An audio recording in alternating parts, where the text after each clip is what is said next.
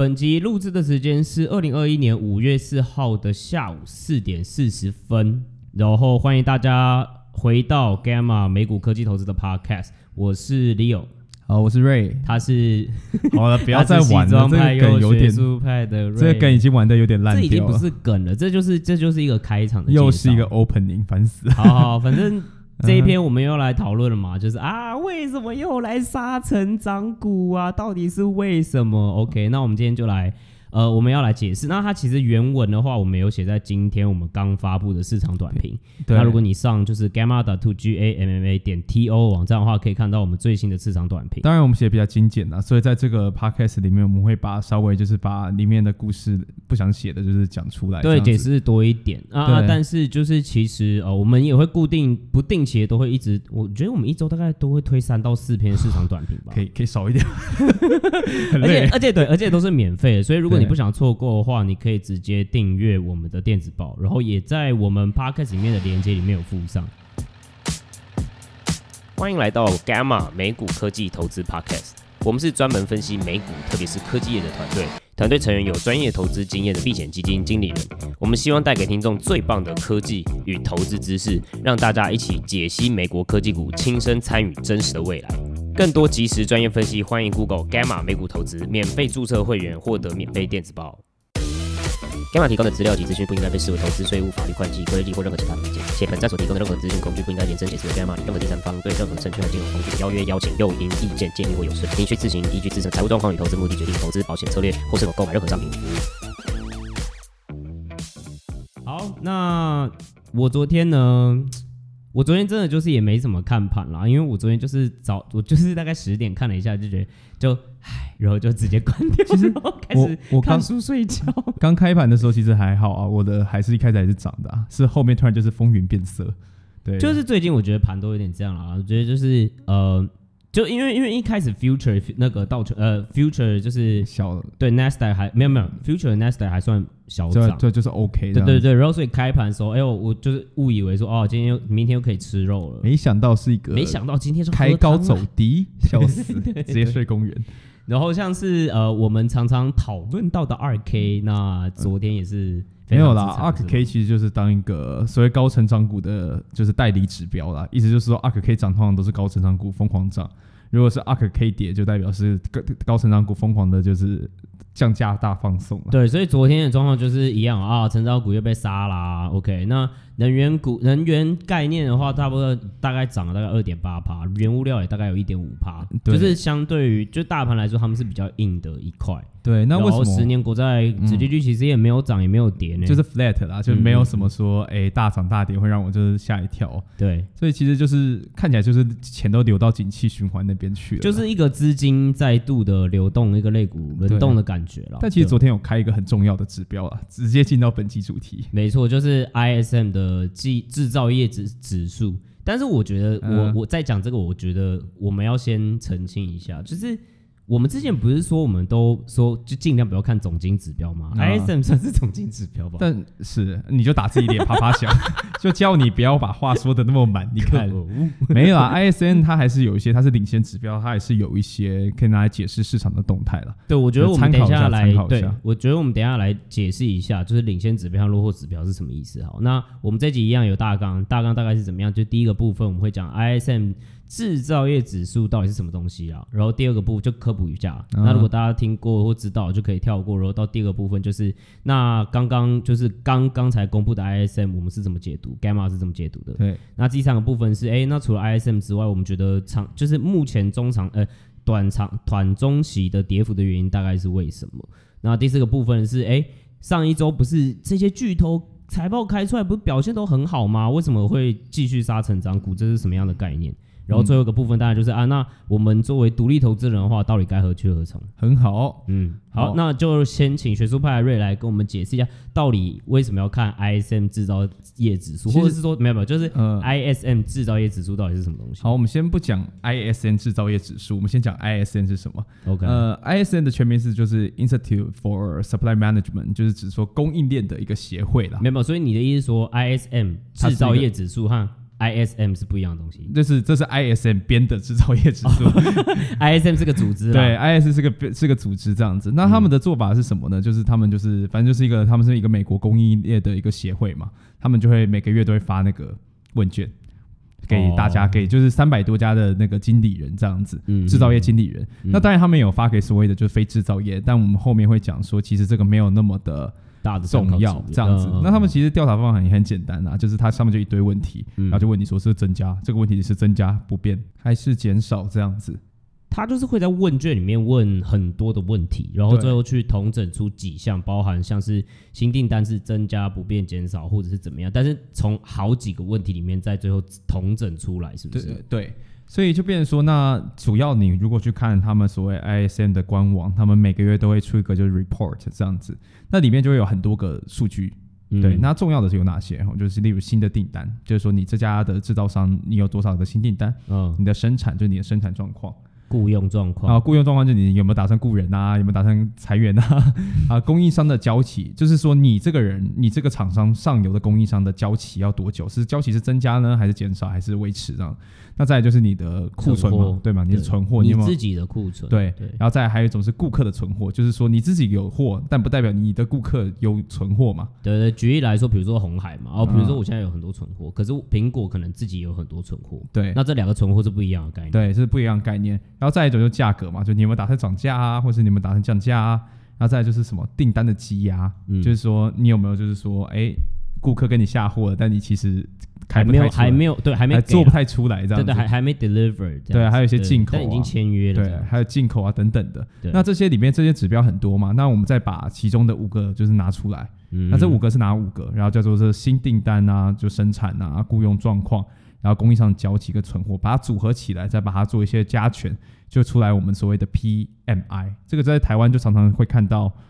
呃，台媒体常在讲，就是所谓的 Purchasing Manager Index，对，就是采购经理呃人指数，采购经理指数，经理采购，反正就是某个这个词啊。所以，所以哦，原我不知道说原来是在加权新订单生产、雇佣状况、供应商交期和存货之后的加权指数。对对对，那这个代表什么意思呢？就是经一般来说吧，反正他们就是中间值就是五十嘛，五十就是不变。那超过五十就代表说你的制造业在扩张。对，那有些人会觉得说，那如果这个东西衰落到大概四十左右，大概四十二还是四十三，那个数字我有点忘记了，就是有些经济学家认为这就是所谓的景气衰退。但我们刚刚也有讲嘛，就是这个呃，ISM 它其实统计的东西不是只有制造业，它还有非制造业指数，对不对？对。那为什么我们不说？就是为什么我们不我们 Gamma 觉得说不需要去参考非制造业？因为就是像制造业的东西就怎样，会有所谓的存货的周期嘛，就是说哦，我看到需求起来了，我就拉存货，对，然后提高我的存货，而需求减少，我就那个把存货给降低这样子。嗯。所以它会有一个存货的周期循环，你其实可以从他们的生产状况，或是他们的新订单，或是他们的积压状况，或者他们存货状况去判断、去看说，哎、存货的周期需求的周期大概在哪里？这样、或者是目前是在哪一个循环的周期？对，但是服务业有这个问题嘛？我们举个例子，你剪头发会有说，哎、不好意思，就是劳务没有办法当存货，对，没办法当存货，它没办法储存嘛，不能说我先把头发就存起来，下次再剪嘛，其实不太可能啊。所以就是看这个东西，其实就没有它的预测能力了。而且就是呃，PMI 或者是 ISM，它就是 Manufacturing 的 Index，它蛮有参考性的指标，也是因为。它每月在第一个营业日美东的时间早上十点就会再发布嘛？对对，对，所以其实是很及时的一个。对，它很及时，就是我四月的五月一号就出来，哇，好辛苦，他们一定每天就是五月四月底都在加班，都要做表，就像我们上一篇一样，做表做到死。做表做到死，妈的，写文章难难，做表更难。好，但我要澄清一下，就是到底为什么？就是说我们上我们之前不是有几集，就是说哦，其中一个陷阱是过度看总经指标嘛。然后为什么这个时候好像看 PMI 或者是看这些，比如说呃这些存货的状况等等之类，是一个重要指数？我觉得原一个原因很简单，就是要先告诉大家一个概念，就是领先指标和落后指标的概念。什么是领先指标？什么是落后指标？领先指标通常的定义上面来说，就是诶，它是一个更快速去反应还没有反应到的结果的一些先行的一些现象或者是数字，你可以看到。嗯哼，落后指标是已经哎、欸、已经事情发生完，然后我统计完了，然后最后才说啊表现的好不好。其实坦白讲，比如说数在财务上面的数字，我们通常都会说是落后指标，因为等你反应完了嘛。对啊，等你开不是等你开出来的时候已经是很久很久以后，就是已经钱赚完了，收钱收进来了，然后都已经是一阵子之后。所以股市是所谓领先指标，就是这个。就是这个关系，所以大家就会说，为什么很难预测？用落后指标很难用财务数字去预测股市走向，嗯，因为啊啊啊那个就很慢啊，所以慢的东西就已经反应完了。对，对，然后像是我们上之前那一篇，我我们在文章里面有特别写到是哪几个落后指标，我们觉得其实参考意义没有到这么大。比如说非农就业人口，嗯哼，这一些数字，我我或者是朋呃薪资，我记得是那个时候我们写薪资率，对，所以这一些东西就是已经是落后指标了。那因为大家都有发现吗？其实这个指数是怎么来？是从产业第一线的经理人。他去直接感受到他的情绪，或者是他你说 PMI 嘛？你说对，对，对，你说 PMI 跟这生产指数，因为第一个反正就是你是经理人嘛，你是业内人士，他是第一线啊，你一定比一定比我们这臭散户知道还要快啊。对对对对，他自己会有很明确的感受，对啊，啊，在新订单也是啊，新订单他就只要知道说哦，订单有没有增加，其实就够了。那供应商会不会因为说要出货给太多的人，交货速度变很慢？嗯，会不会有供给紧张的问题？这个也是都是领先指标，都是领先。那再就是因为他问的都是所谓的专业人士，他不是说哎。我也是看新闻才知道的，或者说，就说嗯，我看新闻完之后，我才觉得我很乐观的。对，要要 不然就是说什么，哎、欸，虽然就是说做做了很详细调查，但调查完是一年前的事情了，那也没用嘛。那这个东西很快嘛，就是一个月一次。对，那基本上就完全的就反映了第一线的所谓的情绪嘛。嗯，对啊，你就知道说，哎、欸，正面、负面、正面、负面，然后不变。其实大概都知道啦，所以这个东西好用的原因是这样子。那好，最近哦，ISM 开出来了嘛，对不对？嗯、那我们 Gamma 要怎么来解读这这一次 ISM 开出来之后的指标？其实。第一点啊，虽然我们刚刚讲所谓的 PMI 讲了半天，但其实它是在衰退的。你说 PMI 吧？对啊，P P P P M I P M I。你也你也你也一你也你也就是被我感染，就是被英文字母直接讲开始乱乱讲那样子。就是，但是虽然 PMI 在衰退了，但是它的制造业是在扩张状况。怎么说呢？其实就是 PMI 就从原本从三月的六十四点七降到六十点七，六十四点七降到六十点七，那四月嘛。那但是因为我们刚刚都说嘛，五十以上其实都应该在扩张，对，就是扩张比较缓慢，但没有说诶、欸、衰退这样子。嗯嗯，对我现在都要注意我的笑声，因为我很怕那个音波突然的暴走。对，然后我就要剪很辛苦。对，好，好，好不好？讲完屁话，然后，但是我们觉得其实扩张的态势仍会就继续下去。为什么呢？其实你可以从就是我们刚刚讲的，所以 PMI 里面有个叫存货项嘛。对对，存货项其实会比一般的。一般的所谓的其比 PMI 自己本身都还要再领先，嗯，对，它是更领先指标的领先指标，对，所以你其实看存货项可以大概看出以后的 PMI 走势会怎么样。嗯，那基本上 PMI 是那这个存货项的指数是从三月十七点二升到就是四月的十九点八。但我们刚刚也有说嘛，客户的存货项我们也要看，对吧？因为因为存货项你不仅仅是供应端，然后还有大概需求端的状况。对啊，那这个存存货那客户存项从怎么呢？三月的二十九点九降至了。就是四月的二十八点四，那所以意思就是说，客户的存货开始变少，衰衰弱的幅度就更快，欸、对，就变更吃紧了。所以就是如果我们就想嘛，如果客户存货吃紧了，如果第第第一个景气不会太差嘛，嗯、第二个他们就要拉货嘛，啊拉货你就要想想办法做嘛，嗯，那这其实是一件好事嘛。那对制造业来说，那整体库存都吃紧，对于供给端来说是一件好事嘛。所以其实供给目前是紧张的状况啊，没错。但是所以好，那那。那那那讲了半天，那所以为什么会是成长股被杀？嗯、就是就是所以好，那我们现在知道，OK，制造业好，哎、欸，看起来状况是不错的嘛。因为我们解读完 ISM 之后，特别是从它的存货项去看，嗯，呃，发现说哦，它其实还是在扩张的阶段。然后呢，其实存货目前是吃紧的状况，所以呢，供应目前是吃紧的。嗯哼，那我能够理解，就是说制造业是目前是在一个，哎、欸，其实还是一个在。中期来说，短中期来说，应该还是更看好的局势。对，那成长股怎么办？呃，干成长股屁事。其实昨天还有一个问，昨天我们还有发现一个有趣的事情呢，就是 Morgan Stanley 他有发现说，就是、嗯、就是所谓避险基金都在呃怎么说，把进仓位就是进多的部位让它减少。嗯嗯，那把多单减少的意思啊？那他做法不是说，那我就把多单卖掉。它是去增加空单，对，它是就增加空单。那你整体来说，你就是整体的净多单的数目就会减少嘛。嗯，对。那这其实就是有人就在猜啊，其实就所谓的就是美国的财经界一个术语叫做 “sell in May and go away”，就是在 在五月卖光光，然后就落跑这样子。对，那它是一个现象，它其实是一个现象，就过去在二，我记得到二零一三年截止，那开始的时候我有点忘记了。因为像是说，就是大家就发现说，哎，从五月开始到十月，表现好多，道琼工业指数就是表表现不太好。嗯，那十一月到四月表现又比较好，比较多头。对，他就觉得，他就觉得说，哎，好猛，那我可不可以对着做？那我就五月卖掉啊，我十一月再买这样子。但我觉得那也只是跌幅的其中一个原因了。对对对对对。但是说实在话了，对，它是其中一个原因。但是实际上这个东西，这个俗谚有没有用？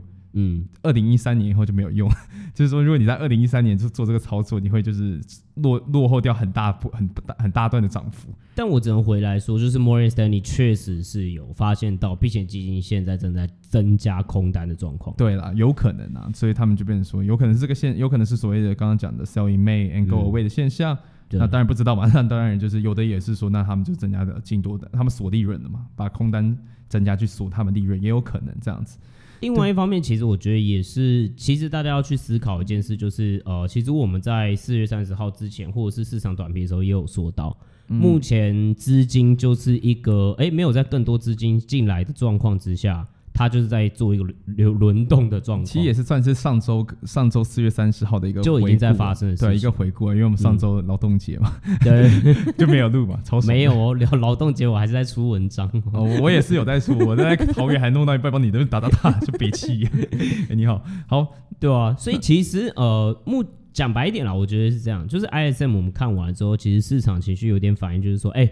看起来制造业也会不错，嗯，所以其实，在循环股上面等等之类又表现的很好，对，大家又跑去追循环，对，然后所以什么能源股啊，或者我们刚刚讲原物料啊，哎、欸，回去又觉得说，哦，因为需求是真的，然后哎，制、欸、造业感觉目前也还是在扩张阶段，所以又资金又过去了。那些当然资金会先从哪边去轮？那可能就是之前涨很多的，对，反正对，就把就开始提款了，对吧？三三三。所以也是回顾一下，我们就是其实上礼拜五四月，其其实我们写的四月三十号是礼拜五，但是我们那篇写的其实是在描述四月二十九的状况。对对对，但是也其实我们主要在总结一件事情，就是那大家都有很大疑问。嗯，奇怪，上周 Apple、Amazon、Google、Facebook 全部都开出很好的数字，呃，那为什么我的我的也是科技股啊？为什么对我的我的科技成长股被杀的这么惨？哦，其实其实就是这样子啦，就是你去看，如果是因为我们写的四月三十号，其实有在回顾四月二十九状况嘛。如果你看四月二十九号的盘，你会发现说 Facebook 涨了七点三趴，哦，啊，Google 涨了二点一趴。它是 Facebook 是真的是最猛的，对，对，Facebook 最猛，然后 Amazon 就差不多零点三七趴，用总比美好，嗯，那 Apple 就跌了零点零七，啊，最惨的就 Tesla 负二点五 percent，算是成长股，对，但大型成长，对，那这些其实都是对，它是大型的，我们先知道哦，Tesla 是大型是成长股，它不算是所谓的我们是刚刚前面讲的这些科技巨型科技巨型股，嗯，但对，但是 QQ 竟然是在。在在这样的表现下，QQQ 竟然还是平盘这样子，其实没什么动这样子。就是 QQQ 就是一个就是追踪科技纳指呃纳指的 ETF，前面一百个，对对，前面一百纳指 ETF。那其实它如果维持平盘的意思就是说，那有人涨就有人跌。对，而且你看啊、喔，现在都是巨型股在做涨，对，比如说。呃，比如说 Facebook 自己七点三是比较夸张，对，Facebook 自己七点三拉那么多，对，然后 Google 二点一啊，那 Amazon 也是正的，然后最后几乎要平盘的。其实这就代表一件事，就是好巨型股，呃，其实 QQQ 最后都持平了，因为其实连巨型股差不多都持平。因为你看啊，只有 Facebook 其实因为它的持持有仓位比较低嘛，对，所以它其实有比较大的涨幅。那这个持有仓位的概念，其实我们一直不断有在讲到，那大家可以回去看我们自己的文章。对，那你看像 Google、Amazon 等等之类，都是打败哦，都是 beat 哦，嗯、可是最后还是没有涨很多。就是给我 flat。对，然后所以 QQQ 也相对平盘，可是 QQQ 又在这个时候相对平盘的时候，意思就是。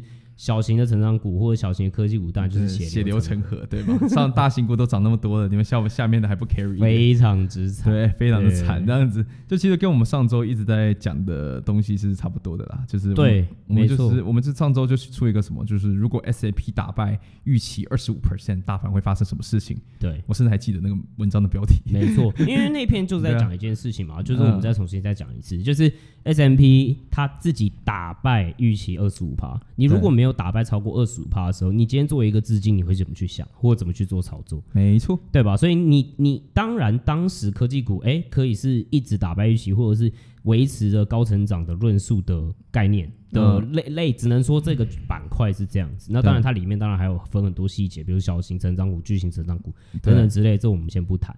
但是当你现在 S M P 都已经哎、欸、都已经打败预期二十五趴的时候，哎、欸，对，虽然说你这些科技公司都有打败，嗯，可是有打败到二十五趴吗？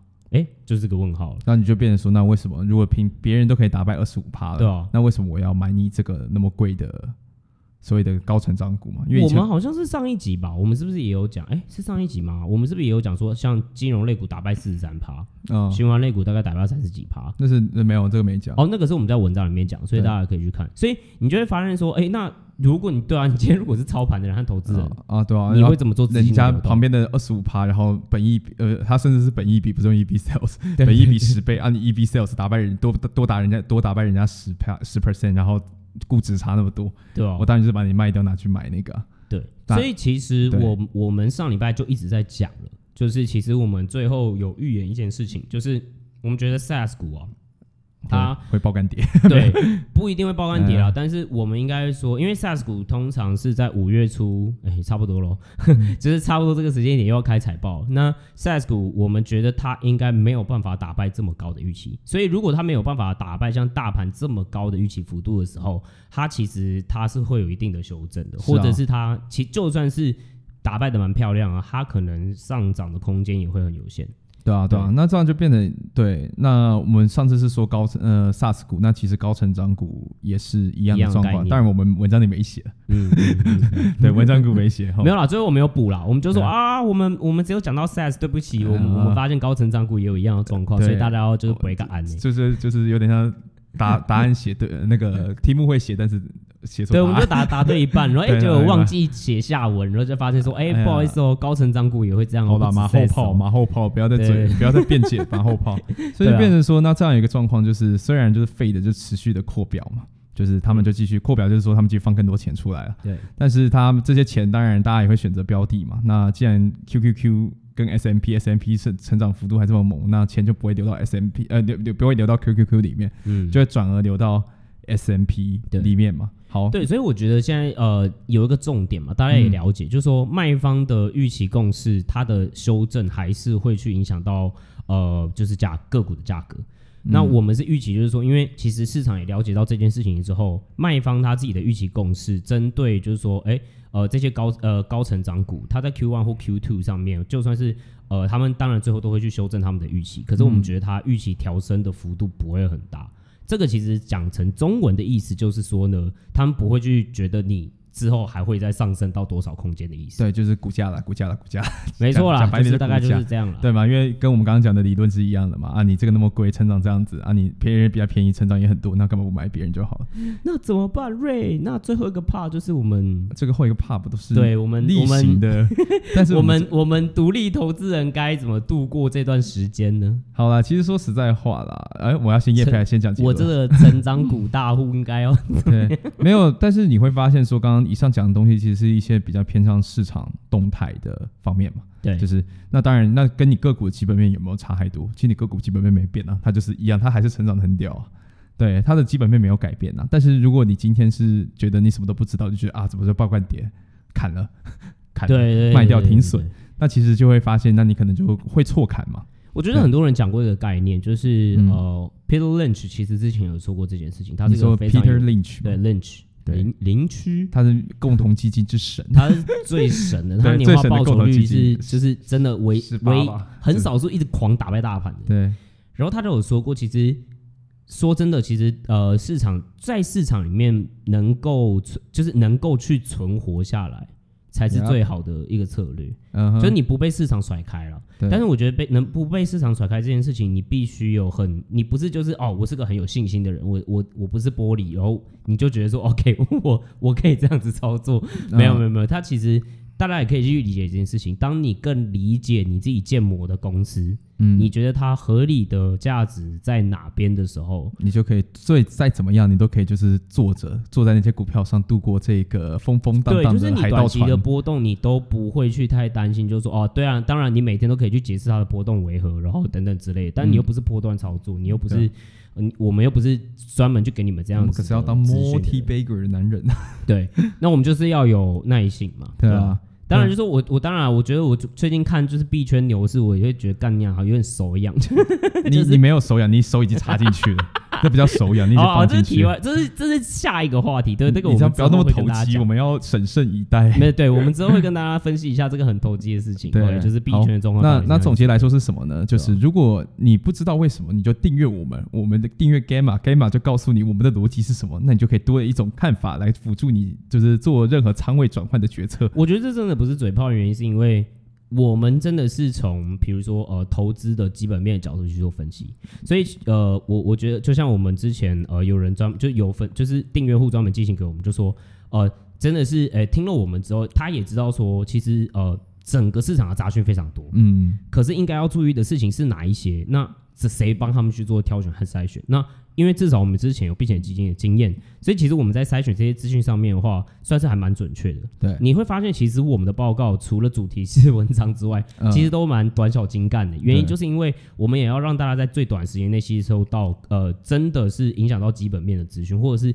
基本面实际上真的会去，呃，基本面是怎么去反映一个个股。简单简单来说，就我们的写重点了。好，我们写重点了。好，基本面了。对，那我们就今天的就总结一下，就是说，嗯、第一个就是说，那因为。昨天大盘，呃，前几天大盘发生的一些状况，像是成长股一直死去，然后。呃，我们的 ISM 又开了新的景气的循环指标出来了，所以听完这集，你应该要理解到说，哎，景气循环指标是什么？嗯、然后 PMI 又是什么？嗯，对。那知道这些以后，那你就知道说，那这些东西是领景气的循环指标，领先指标是它可能代表制造业的一个景气，那它可能会连带联动带起他们所谓的能源股，对所谓的原物料股这样子。有什么意思？是资金轮动？对，资金轮动这样子。那后来，嗯、那还有一些其他的跌幅的原因，那我们猜测的其中一种就是所谓的避险基金的空单增多。对啊，那顺便解释一下什么叫做 sell in May and go away 的一种现象展现，然后但只是一个，就是我觉得是内部行话。对，但二零一三年以后这个东西就不 work，所以不要不要不要这样去玩，你会死。对，然后还有就是我觉得在强调的是我们呃上周以来就一直以来的看法，就是 SaaS 股或者是高成长股。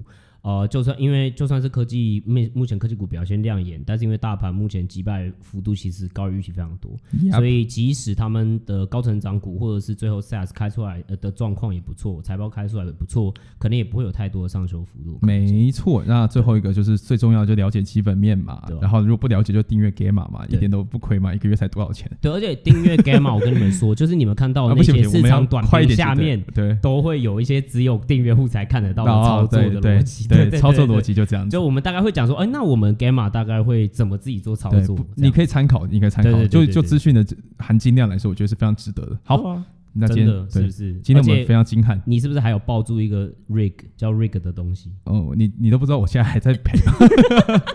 那昨天涨啊，对不对？呃昨天涨嘛，涨嘛，一点点一年，这也是只有订阅户才看得到的。没有啦，我分析高点有卖掉，所以整体来说是涨。对，大家不知道 rig 是什么嘛？但是大家打 RIG 那个是订阅户专门的一个。对，所以我所以我就看我就可以 see through 啊，我就可以坐在上面就觉得 啊没差，就是 sit like a king，对，sit like a king，就是晚上直接睡觉不看。睡得非常好。